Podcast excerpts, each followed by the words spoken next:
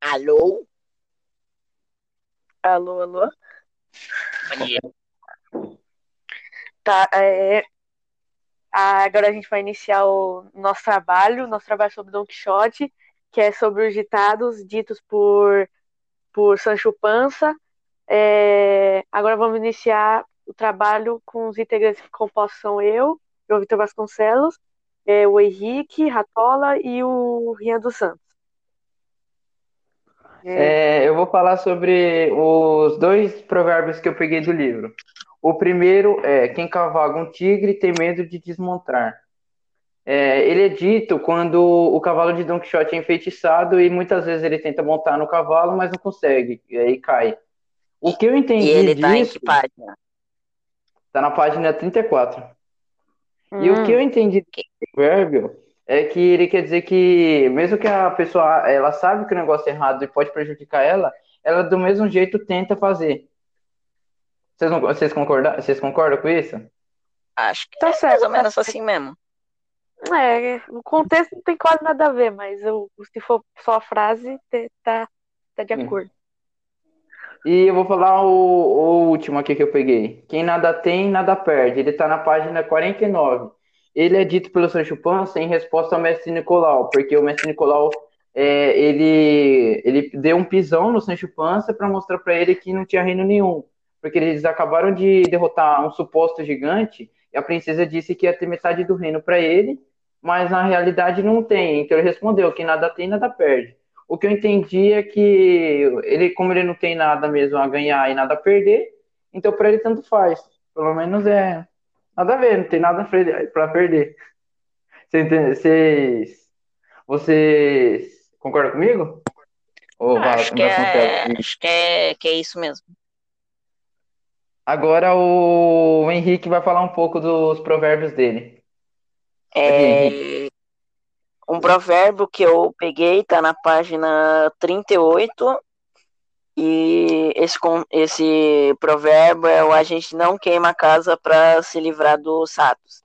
O contexto, mais ou menos, e o sentido dele é que o Sancho Panza e o Don Quixote tinham achado, entre aspas, gigantes, só que o, o Sancho sabia que não eram gigantes de verdade, o Don Quixote só tava louco mesmo. E aí o, o Sancho começou a rir do Don Quixote. E aí o, o Don Quixote falou pra ele: Ah, por que, que você tá rindo de mim, sendo que foi você que ficou escondido quando a gente foi atacar os gigantes? E aí o Sancho Panza falou: Ah, gente não queima a casa pra se livrar dos ratos. Porque ele sabia que ele não ia arriscar ir pra, entre aspas, a batalha, sabendo que não eram de verdade gigantes. Vocês acham que é, é mais ou menos essa a compreensão do provérbio? É, pelo contexto, sim, eu acho que tá certo, Henrique. Tá certinho. E você, Vasco? Vasconcelos, né?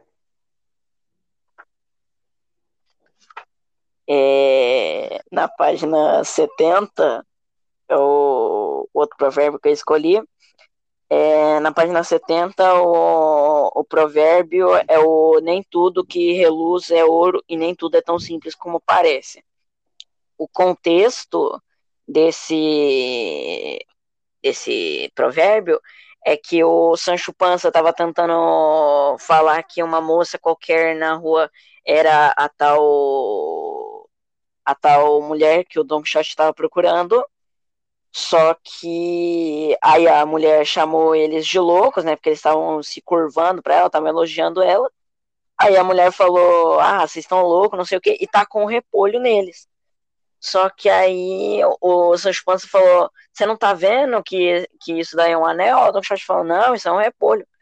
Só que aí o, o Sancho Panza conseguiu é, dar uma dar uma invertida ali no sentido e falar, ah, deve ser o feiticeiro que tá fazendo você você ver um, um, um repolho, sendo que é um anel. E aí ele fala esse provérbio que nem tudo que reluz é ouro, porque seria mais ou menos tipo, ah, nem tudo que parece ser um anel realmente é um anel. Você acha que é realmente esse sentido, Rian? Eu acho que é esse sentido mesmo, Henrique. E agora, para finalizar, o Vasconcelos vai falar o provérbio dele. Pode falar, Vasco. Sim. Só avisando.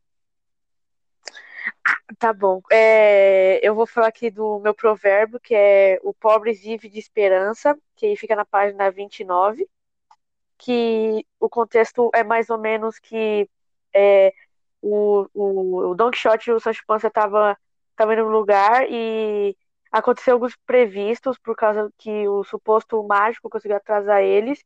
Aí, aí é, Don Quixote disse que o Sancho Panza teria que esperar um pouquinho mais na, naquela ilha. Aí, o que eu entendi disso foi que o pobre já não tem quase nada, a única coisa que mantém eles assim é a esperança. É, vocês estão de acordo? Eu tô de acordo. Eu acho tá que é certo. isso mesmo. É isso? Tá, você já sabe se deu sete minutos? Deu. Sim. Tá, mas vocês dar não sete querem minutos. falar um pouco sobre o livro? Se vocês Ah, Não tem muito o que falar sobre o livro. É uma história já bem conhecida, uai. É, mas vocês gostaram dessa adaptação? Acharam da hora? Eu- é bem Eu achei, a, eu achei a primeira, eu achei a primeira parte meio chatinha, mas a segunda parte eu achei que ficou mais legal o livro. Sim. É- Só o final porque também eu- que eles devem melhorar. É, então, é porque essa adaptação é uma adaptação mais curta, que dá, é, dá até mais tempo de ler, porque a outra era muito extensa. Sim. É, quantas páginas será que tinha o original? O original devia ser bem longo. Sim. Até que tem provérbios aqui que não tem lá, e também tem provérbios que tem lá, muitos mais provérbios que não tem aqui. Ele deve ter dado, é, o, o, o autor que fez deve ter dado uma, ele deve ter dado uma resumida, só para colocar até mais Sim. provérbios, talvez. Acho que esse livro é mais para crianças, né? Tipo assim, É, É, mas pra poder ensinar. nem, Não é criança, é mais pra ensinar a história do Don Quixote a pessoas que não tem tanta. que não, não tem uma- um palavreado muito variado. Que o livro original devia ser tipo.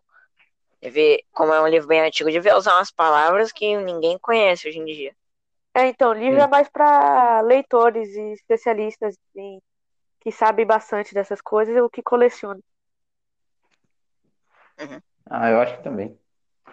Tá, é, Acho que a é isso, gente, então. tá, a gente vai estar encerrando por aqui. Tomara que vocês tenham gostado. E, e é isso. Obrigado pela, pela paciência e, e é isso. Tchau.